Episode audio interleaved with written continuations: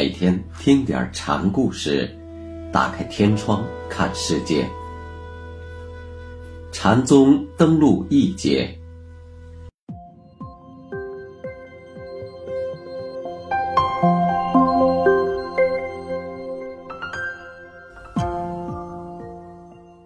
今天给大家讲大珠慧海禅师的第五个小故事，题目是“饥来吃饭，困来即眠”。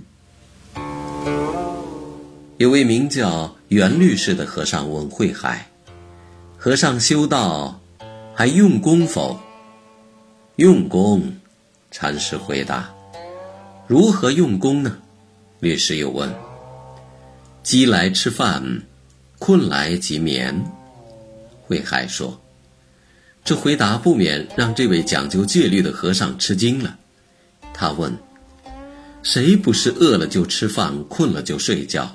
一切人都是这样的，跟禅师用功修道，可有什么不同呢？’不同，禅师说：‘那能有什么不同？’律师不信，没有智慧的人。”该吃饭时不肯吃饭，有百种的思虑；该睡觉时不肯睡觉，有千般的计较。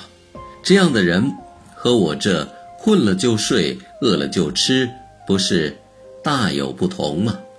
禅师这番话说的，律师渡口不语了。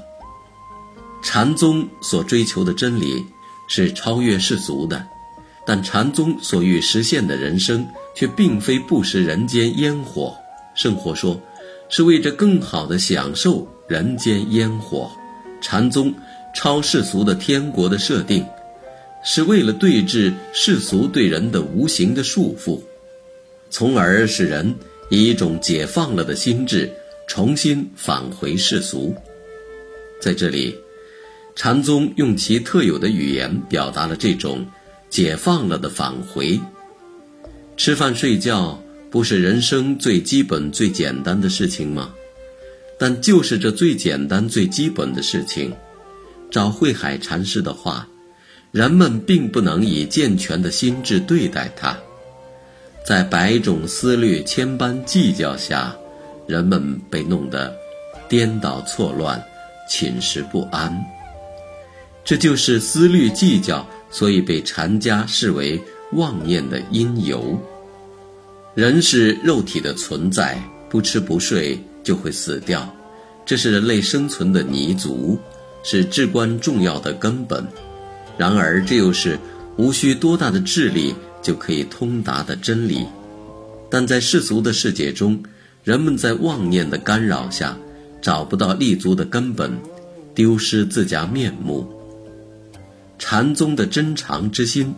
说起来就是守住这些人生道理，他的大智大慧就升起于对这些道理的澄明彻悟之中。